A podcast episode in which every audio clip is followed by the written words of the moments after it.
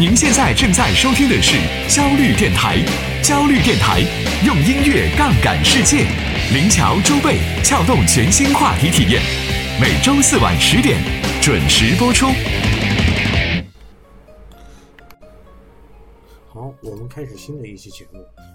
我们之前有聊到，嗯，我的现在所生活的地方，比如北京，北京这些发生的一些故事。那我现在又回到。我出生的地方，也不暂时不是说那种出生地方吧，我就说要回到我的老家湖南。我暂时聊一下湖南，但我还没有回到我的老家郴州，或者是我的祖籍是耒阳人，但我没有聊到那个那个缩小那个范围。但是我现在暂时要聊一下湖南，包括之前去。嗯，读书也好，或者是在这块湖南这块地方生活，差不多大概生活了足足有快十二十年吧。包括每年过年回家都会有回家的一个一个这个习惯，都是这是必然的。那我就想一想，我应该来做一期湖南人聊湖南的这一期节目。首先呢，提到湖南呢，可能大家都觉得是，呃，现在的词汇主要是什么综艺节目，或者是呃湖南卫视之类这一块，因为这几年就是湘军，也就是湖南电视湘军这一块的概念，在从《快乐大本营》开始，也就是说大概九几年的时候，嗯，就已经开始有这个概念出来，湖南人。特别擅长于玩娱乐，特别擅长于弄娱乐这一块综艺这一块的事情，而且有非常大家非常众多喜爱的何炅，还有汪涵，还有一些诸如此类的一些主持人吧。那湖南这块地方呢，在古代的时候叫晋芒，是晋晋州的晋，芒是南蛮的芒，也就这块地方呢也叫三苗苗，大家都知道。苗是指鹅苗的苗，还有苗族的苗，山苗。就其实这个词义其实也是有点贬义词，也就是说这块地方生活的最早的居民是以苗人为主，苗族人为主。而到了大概嗯清代以前啊，湖南这块地方出现的那种历史名人也好。或者是留下传记的名人也好，就是很少很少，史鲜少记录于史册。这块就是历史上就是属于一块蛮荒之地。呃，我们看一看，是清代以前，就是除了东汉出了一个蔡伦，然后唐代出了一个欧阳询，北宋出了一个周敦颐，就是《爱莲说》的作者。其其以外，我们能很少能见到什么文化观点啊，或者是留下史册的那种名人。而且我们知道，从科举制度从隋唐开始以来，就已经嗯，比如说隋唐开始已经建立这个制度，而湖南的那个考生去进京赶考，都很多都没有中举。这个中举是到了。唐朝，公元八百五十年的时候，终于有了一个长沙人，湖南长沙人中了一进士，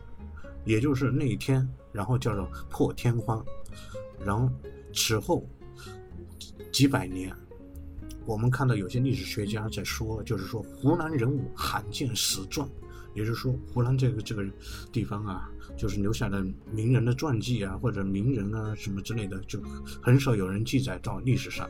而到了明朝末年的时候，以及清朝初年的时候，湖南出了一个大人物，这个人物是对整个湖南湖湘文化有一个非常重要的起点，叫王传山，也就是王夫之，他是湖南衡阳人。而他当时与浙江余姚黄宗义、江苏昆山顾炎武是齐名的人，他们都一起曾经抵抗过清军，都而且当然了，顾炎武最后是投降了清朝嘛，而且黄宗义呢，他把他自己的儿子送到朝廷去当官，王传山呢，他是兵败以后。就逃到深山当中，就逃到了窑洞当中，潜心自学，艰苦著作四十年，到了最后王发以终，就是最终他离开人世的时候，他还他是不愿意剃头的，而且他在这个时候开始把自己的所在深山里面所潜心研究的这些学说扩散到民间，扩散到湖南整个地方，以此他开始真正影响整个湖南的文化思想。而到了真正让湖南人让是整个历史世历史以及整个中国开始刮目相看的时候，主要是出现在晚清咸丰到同治年间。中国开始进入一个类似于，嗯，湖南人的时代，比如说啊，魏源，就我们常说的，就是睁眼看世界第一人魏源，就是湖南邵阳人，以及同时代的，比如说曾国藩、左宗棠、胡林翼、郭松涛，这是，这都是太平天国晚清时期。中心的名臣啊，以及唐师同、唐常在，这又是另外一波戊戌变法的那一波，包括黄兴、蔡锷、宋教仁、陈天华，这又是一波，以及到了后来的我们所知道的毛泽东、刘少奇、彭德怀、贺龙、罗荣桓、任弼时、李立三，这都是哇，影响整个中国。近代的史和当代史人物，我们都看得出来，都在里面。而且当时这些影响历中国历史的湖南人当中，我们可以看出啊，他们分别有不同一不同波的不同波的同出来的，而且他们所代表的那种观念都南辕北辙。比如说曾国藩，他就是维维持满满清维持这个秩序。就要打败太平天国，他是一个按照我们现在来的说的话是，他是一个保皇派，可以这样说。唐思同，你看这又不一样了，这是完全是一个，是一个戊戌变法，他要变法呀，他要改变这个时代呀，也是一个想法是改变这个时代。而我们到了黄兴，黄兴和孙中山一起弄的那个。三民主义，包括宋教仁他们一起弄的那个三民主义，这又是一个另外一套想法。你看，包括我们后来的毛主席、刘少奇、彭德怀这些人，又是带来了一个是共产国际的一个理想。所以说，当然他们的理念虽然不同，主张不同，归属也不同，但是他们最终的思想是什么？要拯救这个国家，是有一个大情怀在里面。你看，当然，嗯，从他们这这些人的身上，我们也能看出有一些。湖南人的性格的一个一个脉络，比如说你看啊，曾国藩一介书生却领兵打仗，当然，并不是他也因为他书生嘛，打仗肯定是屡败屡战，但是他虽然失败了，他还是在坚强的在跟太平天国抗争，这就是我们所说的湖南人的半蛮的一个霸蛮的一个性格。谭嗣同呢，你看。但是他戊戌变法，他失败以后，他本来他可以流亡海外，他却愿意牺牲下来，用以我血唤醒国人的那种劝呃那个刺刺嗯刺刺拳头之心，然后来，这也是一种霸霸蛮，而且王传山，嗯。最早影响湖南的那个整个文化体系的王传山，你看，他身居窑洞，在一个山洞里面苦居四十年，写成自己的思想，将自己的所学的文那些呃文化东西文化进行归纳，这没有半蛮的这种精神，这也是没本不行的。湖南人，嗯的半蛮的精神。是是他们自己引以为傲的这种东西，包括我们可以在当时的历史书上，然后湖南人当时有个自傲的口号：“做到中华国国王，除非湖南人进食。”就是，而且这是一种特别自信、特别半蛮的一种口号，而且他们还为了自我激励，还说了一件事是什么？留下一首诗是什么？自信人生两百年，会当积水三千里。这也是一种半蛮。什么是半蛮呢？呃，就是一件事，大家都说不能做或者行不通、做不成的时候，他偏要去做，而且他认识你，而且而且在这个认识你的时候，而且还强行大力度去推行去做。这就是我们常说的身体力行嘛。你看，最后他这个前提，他们是认，但是如果不认这个使你的话，你看他们是往往到最后也是没办法做成的。比如说曾国藩，他是不，他是非常认使你的。当时我们知道，太平天国席卷大半个中国的时候，所谓的清朝的正规军和这绿营军。都打不赢的时候，都没办法去解决太平天国的时候，曾国藩带着从湖南农村里面招募的一群杂牌军去拼命，而且在极力维护这个我们所说非汉政权，又并不能怎样的一个改变历史的一个怎样的一个清王朝的时候。他曾国藩身体力行的去做，可见在国难当头或者民族危亡的时候啊，这种历史变革的时期，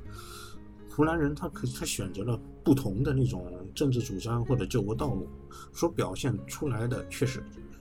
追根溯源的是同一种精神，这种精神是在湖南是尤为彰显的，而这块地方。也有区别于其他地区，它我们知道，在鸦片战争以前，湖南这块地方是很少的有出现商人，就是所谓的大商人、大官僚、大所谓人类一切的大的基础，留下来的全都是一些老实巴交的庄稼汉和和一些那种呆若木讷的那种读书人，比如说曾国藩，他。他的那种读书，你你觉得他读书读的这并不怎么样？包括有个民间有个传说，就是说曾国藩他家里进了一个贼，然后曾国藩突然进来了，那贼就爬到屋梁上去，曾国藩在那读那个一本书，那书上面就是老师那一句话，即使背不下来，背了好几个小时，那个贼就就看不习惯了，就直接下来就是说一出火就就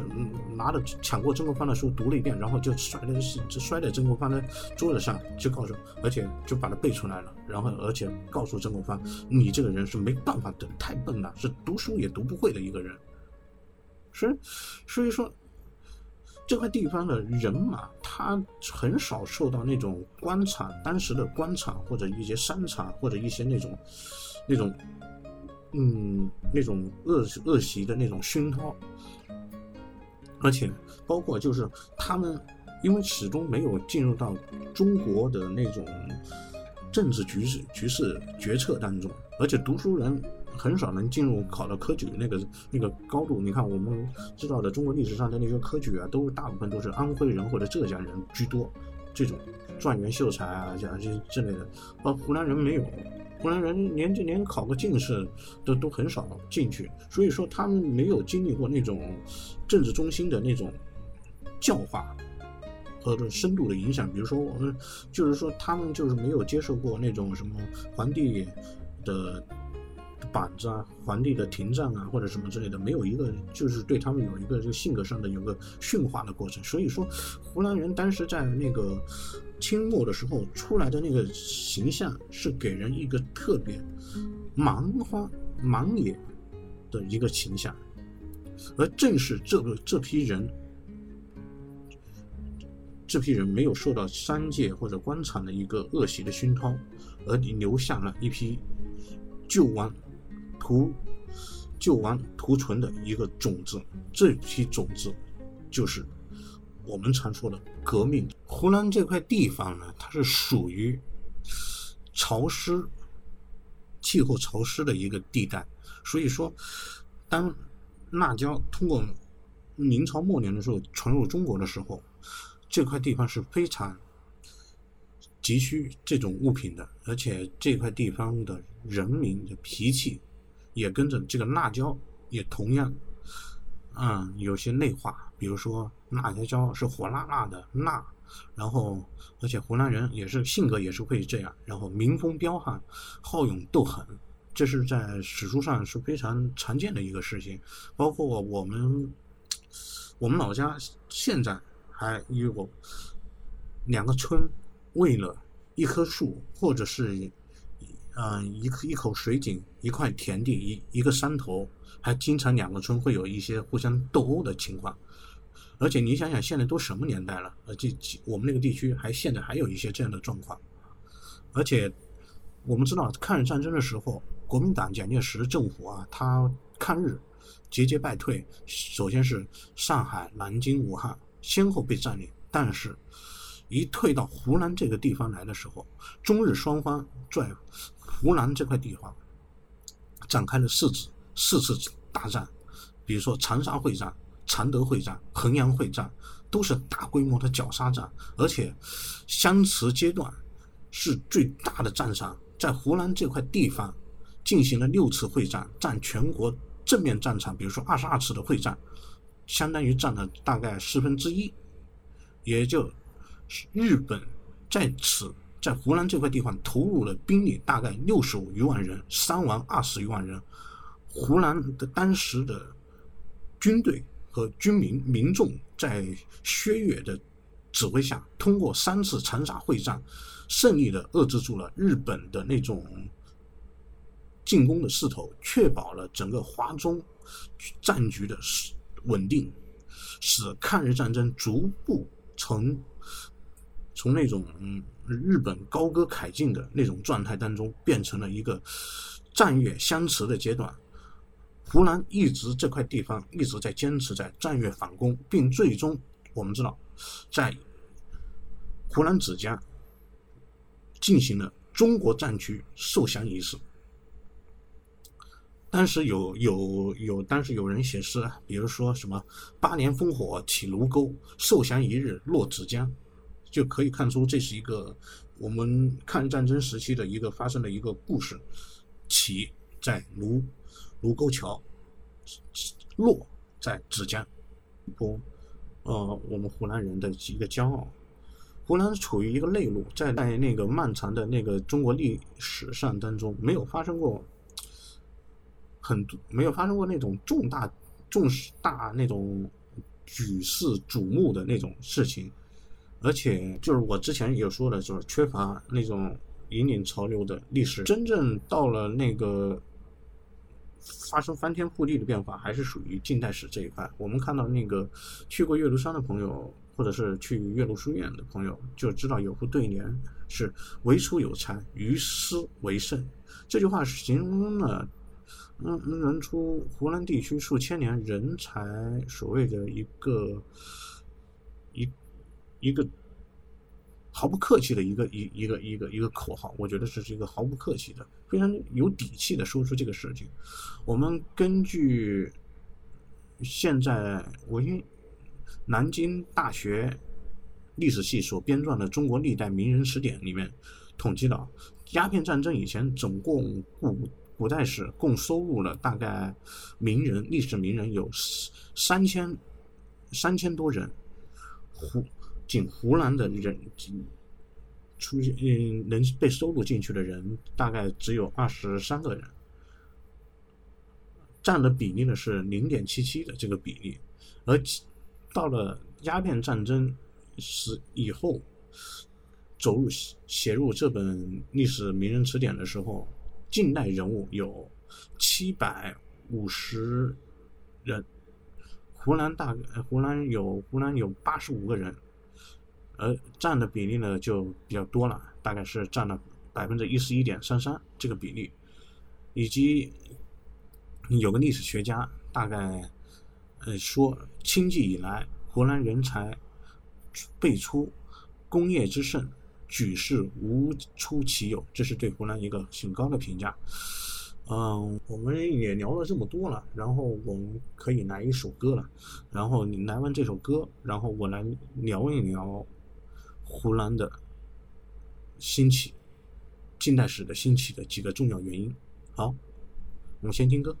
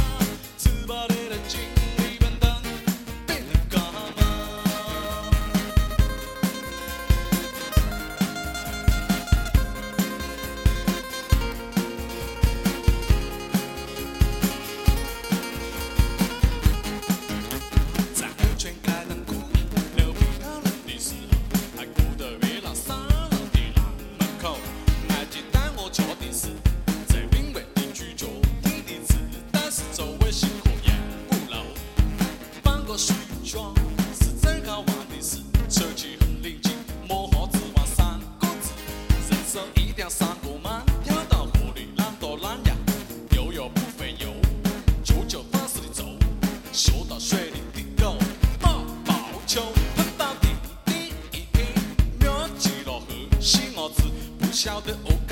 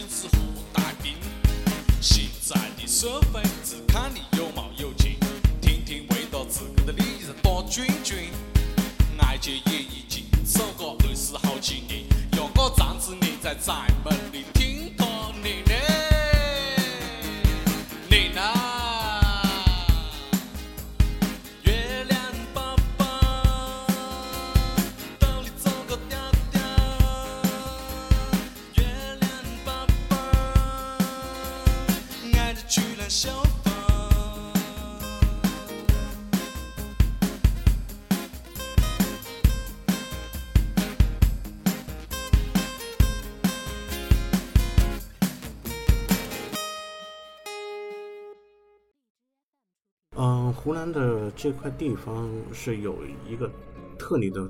特定的那种地域环境，然后也造就了近代湖南人才的兴起的客客观的一个环境的条件啊产生。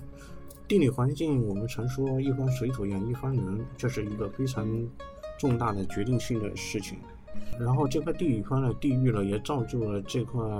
地方生活的人民啊、思想的观念啊、思维方式啊或者价值取向，这也是一个产生，就比如说一个这地方的人才的一个形成，以以及的他的这个人的素质啊、性格啊一个基础。湖南这块地方呢，它是地处于内陆，三面环山，一面临湖。我们老家有句话叫做“望山跑死马”，也就是说，就是因为山太多了，这山望着那山，然后你从这座山头到那座山头，会把马累死的，是这样一个情况。而且湖南最早的称呼是“四塞之国”，也就是说，它四面。都是分有很多山寨，而且自宋元以来，我们都知道，就是因为战乱，然后也经历过人口的大迁移，汉人呢会跟当地一些，比如说瑶族啊、苗族啊。土家族啊、侗族啊这些少数民族进行联姻，而这些少数民族我们都知道，他们的呃生活习性都是彪悍、坚韧、刻苦耐劳，而汉人跟他们进行一些联姻、合婚的时候，就会把这些习习俗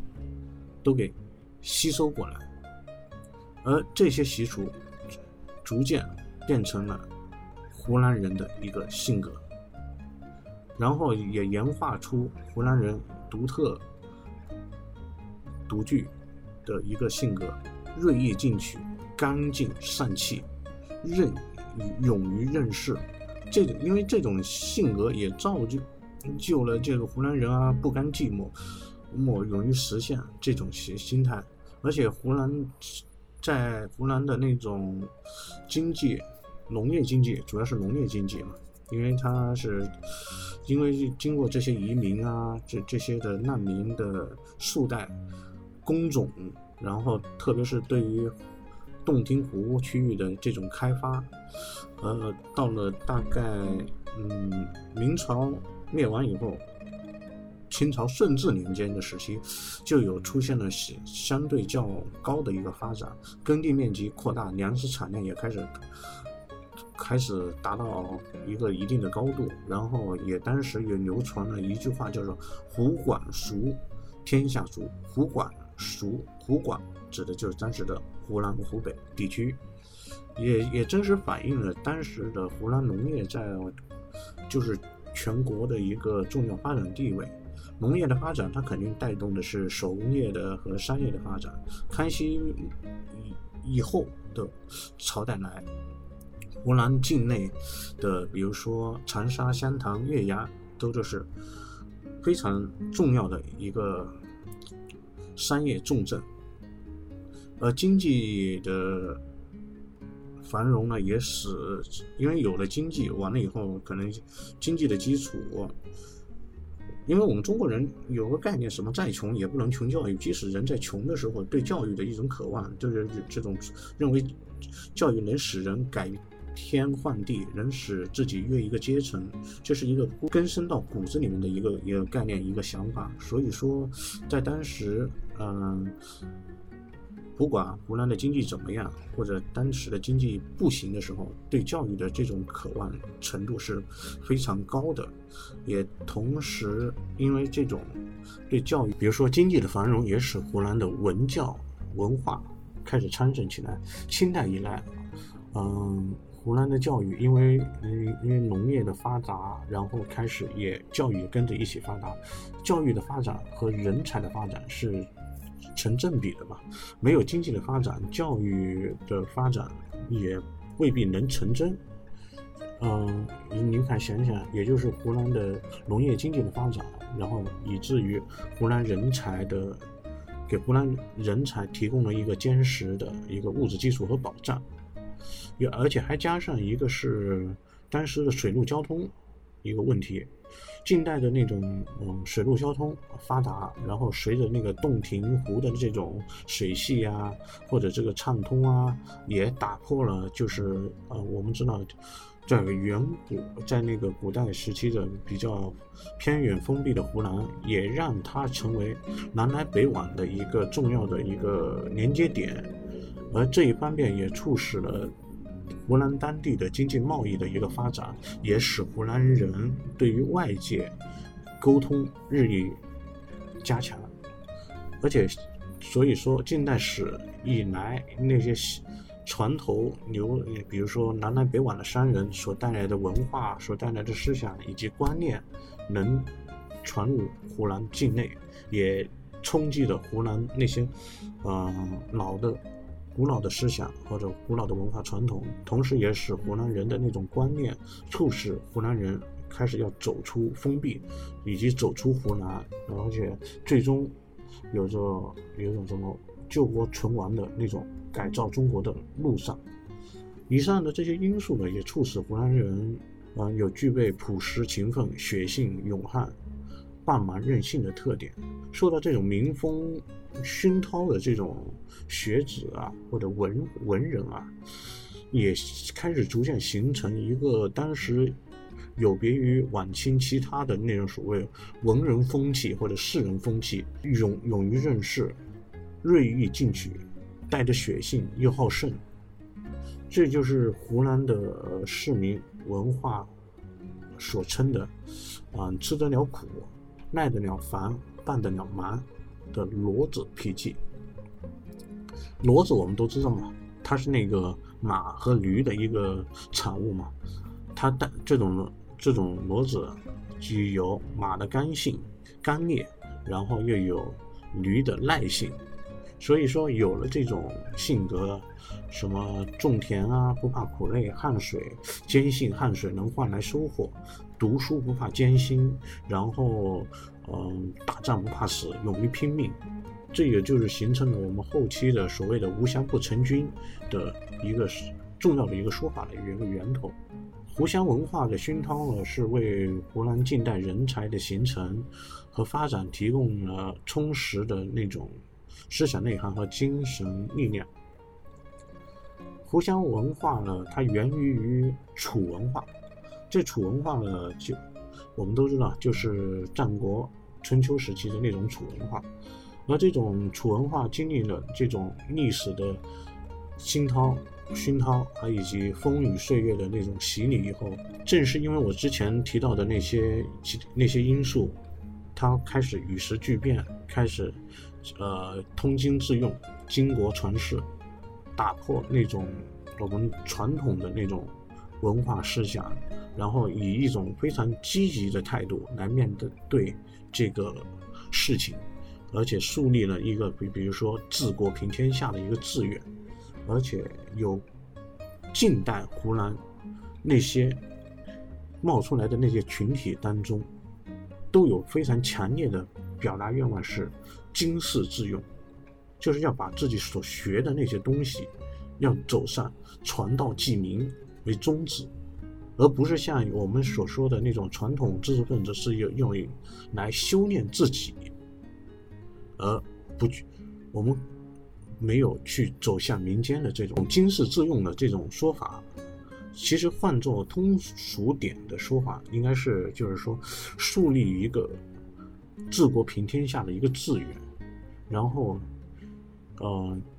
研究有关于有利于。国家民生或者人日用人伦的实际学问，而从这个角度来说，这种入世的这种心态，而且这种树立的标准是起点非常高的。所以说，我们从嗯我们湖南的这种历史人物来说，比如说曾国藩啊、左宗棠啊、胡林翼这些人来中，他们的身上是体现了。一个非常身体力行的去实现着经世致用的这个说法。我们常说嘛，呃，时势造英雄嘛，人才的成长也需要成呃环境，也需要机遇。近代湖南的这种特殊的历史条件，始终是，我觉得应该是始终处于一个全国阶级斗争，应该是按照现在说法，应该是处于全国阶级斗争是最为严重的一个省份，因为它的动荡的局势啊改变着这个这个这个国家的走向。比如说太平天国起义，从广州一直往北上，我们知道。进军湖南，而且在湖南，这是一块重要的战场。而曾国藩组织湘军与太平军相抗，因此受到了清朝的重用，也给湘军的崛起创造了机遇。湘军的成立，也不止为中国改变了，为中国这个。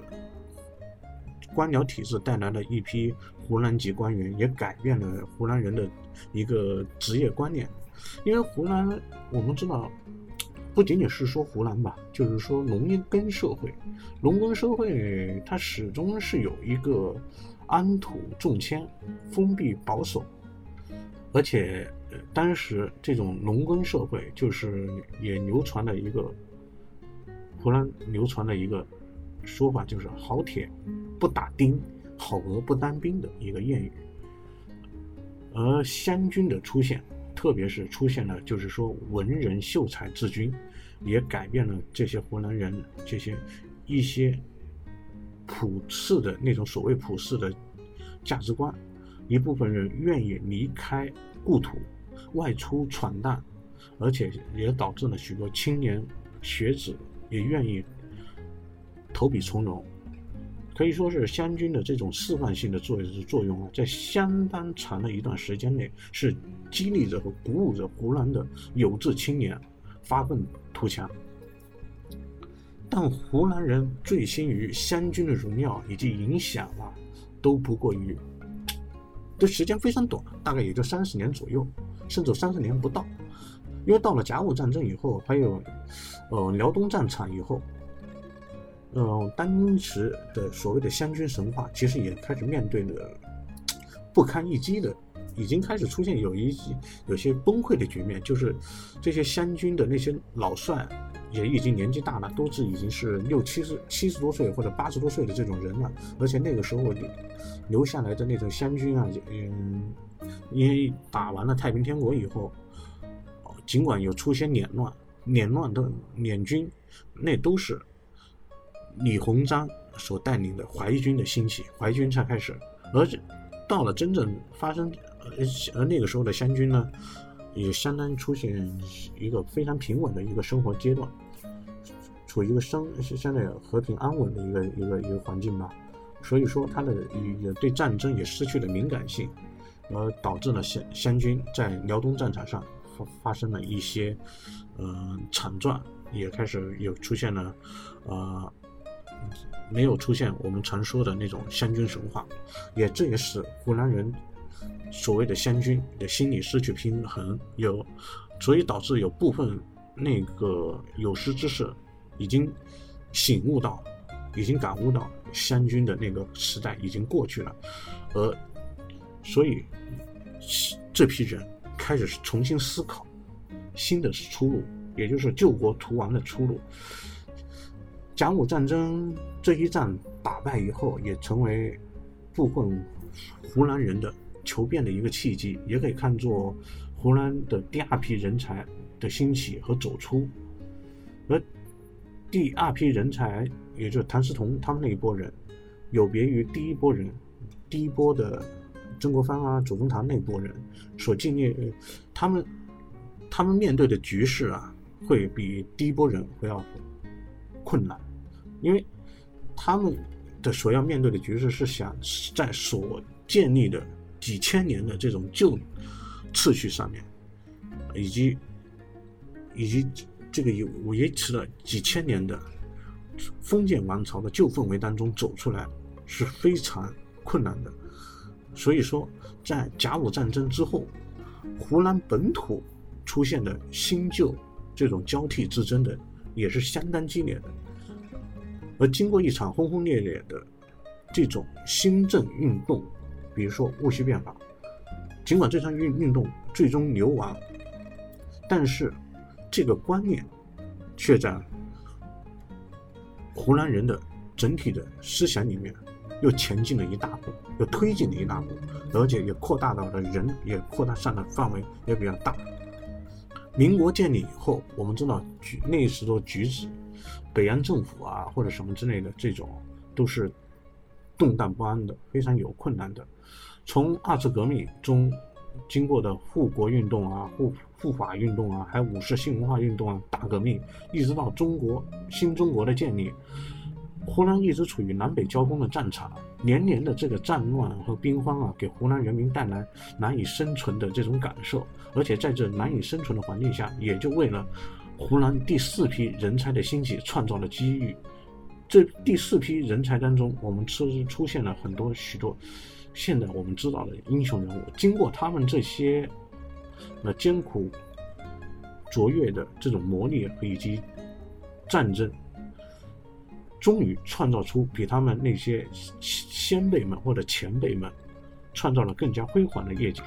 湖南人人呢，因为他是按照我们现在说法，老子的说法，应该是小国寡民的那种地方，所以说湖南人呢，就互相的这种帮助啊、扶持啊，或者举荐啊，这是形成一个非常大的一个关键链，呃，人才关系链和人才链。而且我们知道，近代之湖南人才之前所以出现那种群体事件啊，这种出现一大批的这种，就是和这种帮带呀、扶植啊、举荐啊这种分不开的。人才需要发现，需要爱护嘛，也需要培养或者推荐嘛，或者扶植嘛。这是从最早期的曾国藩为开始，他提拔了那个彭玉麟啊，你看，还有重用罗泽南啊、李旭斌啊。啊，通过优秀的人才呀，啊，以及他的通过各种形式啊，向朝廷举荐啊，然后他提携的人才，当时基本上遍布朝野啊，他非常重视同乡人才的，呃，那种选拔。他当时有句话认为，同县之人，亦合，异于核心。也就说清楚，就是说，他认为一个地方出来的人，肯定是互相愿意帮助的，不会有什么那种。嗯，勾心斗角的那种出现，从湖南走出的政治精英啊，都会聚集在一起，会形成一个集中的所谓的人才圈。也就是说，我们知道近代的湖南之所以出现这这种不合理的人才格局，可以从主观上面还有客观方面说明和阐述。客观方面呢，有两层内容，一个是地理环地理环境，因为湖南是三面环山，一面环水。境内的山多田少，经济落后，以及经济实业发展难以造就经济实业的杰出人才。二是社会经济史上的问题，就湖南在明清两代以来有大量的移民填入，以及所以导致近代人口倍增，耕地也不足，而湘军公那些将领啊。打过胜了太平天国以后，这些将领都衣锦还乡，将自己的大量财产就用作于采购田产、购置这种实业，导致土地兼并严重，也导致了贫富差距悬殊加剧，然后社会矛盾激升，也造成了社会长期的动荡不安，也因此。也难很难产生于那种长期稳定的经济建设与发展，自然也没办法出现那种什么所谓的大实业家和大商人。主观上的原因有两层，一个是政治参与的激励性作用，比如说湘军打败了太平天国，完了以后，很多湘军的重要的领军人物都成为卓越的。政治家，或者是我们当时的所谓的军事家或者将领之类的，在历史舞台发挥了重要的作用，以及他的官位啊或者名声啊都达到了双收，这也给当时的湖南人树立了一个榜样，也激发了当时湖南学者从军的一个热情。湖南之所以人才辈出，还和近代的环社会环境有关。近代的中国，我们知道是在晚清以来就已经属于半殖民地半封建社会，人民。苦多难多，而恰恰因为乱世，所以需要英雄的出现，这恰恰就是英雄所谓诞生的最佳土壤，也给优秀这个人才啊或者英雄啊提供了一个广阔的舞台。而嗯，这个时候我们来说湖南，以及哪怕不说湖南，就说其他省份，这个时候出现的人才也是不可少。的湖南之所以有别于其他的省份，很多原因上就是以上我说的这些原因的影响。好了，我们这期节目差不多夸了一下，我们湖南人自夸了湖南人一遍，然后我们就结束了这一期节目。我们下期节目再见。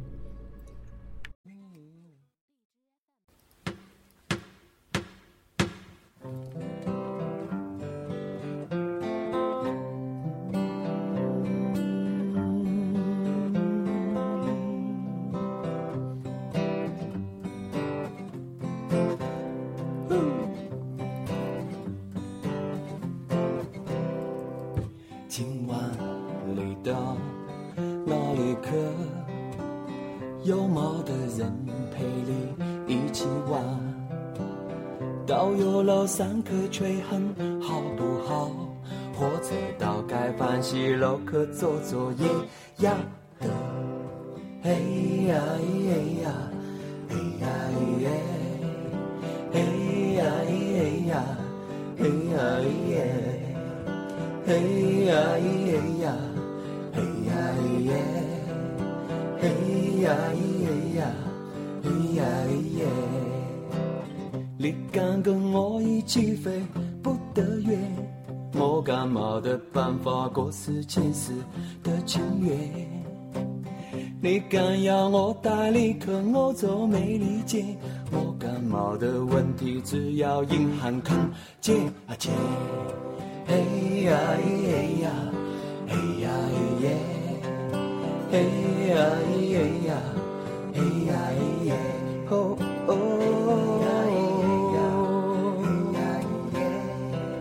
嘿呀咿呀，嘿呀咿耶，我也想过奋斗一生，为你饱满，为你牺牲青春。月亮宝宝它难嘎，挂在天涯。只要你走神，我就摘下来为你瞧。嘿呀咿呀，嘿呀咿耶，嘿呀咿呀，嘿呀咿耶，嘿呀咿呀，嘿呀哦，嘿呀咿呀，嘿呀咿呀。你要的生活确实很韵味，但是好多把多酸甜苦辣在后背。对你的爱就像那湘江河的水，但愿流到你的心里，让你每天醉。哎呀哎呀，还有啊，哎呀今天也要的是吧？好，再来了，一二三四。哎呀咿哎呀，哎呀咿耶，哎呀咿哎呀，哎呀咿耶，哦哦哦哦